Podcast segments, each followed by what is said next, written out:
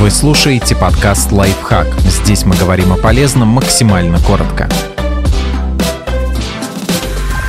Что такое читмил и помогает ли он худеть и соблюдать диету? Классная стратегия для тех, кто страдает на диете, но подходит не всем.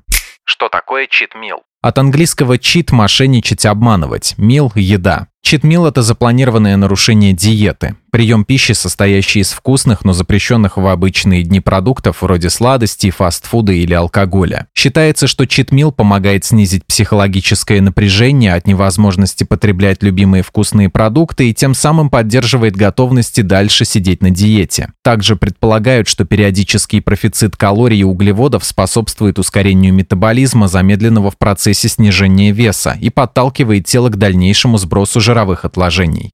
Правда ли читмил помогает худеть? Низкокалорийная диета и потеря жира уменьшают скорость метаболизма. Тело тратит меньше энергии в покое и во время активности, что влияет на дефицит калорий и может замедлить или остановить прогресс. Более того, похудение часто оборачивается потерей мышечной массы, что также плохо отражается на скорости метаболизма. В теории перерыв на читмил может спасти от негативных эффектов диеты, и некоторые научные работы подтверждают это. Но тут надо отметить вот что. Читмил может поддержать скорость метаболизма и сохранить мышечную массу на низкокалорийной диете, но только если вы планируете его и контролируете количество потребляемой еды. Однако основной положительный момент читмила касается не физиологических причин, а психологии, и в этом плане он действительно может принести пользу.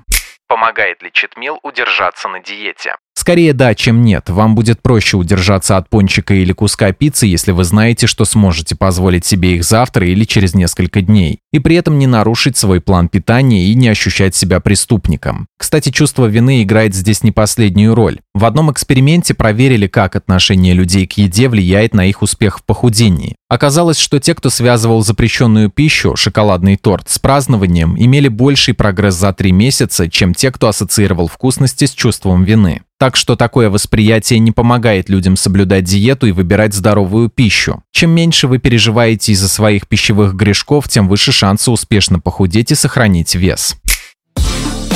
Подписывайтесь на подкаст «Лайфхак» на всех удобных платформах, ставьте ему лайки и звездочки, оставляйте комментарии. Услышимся!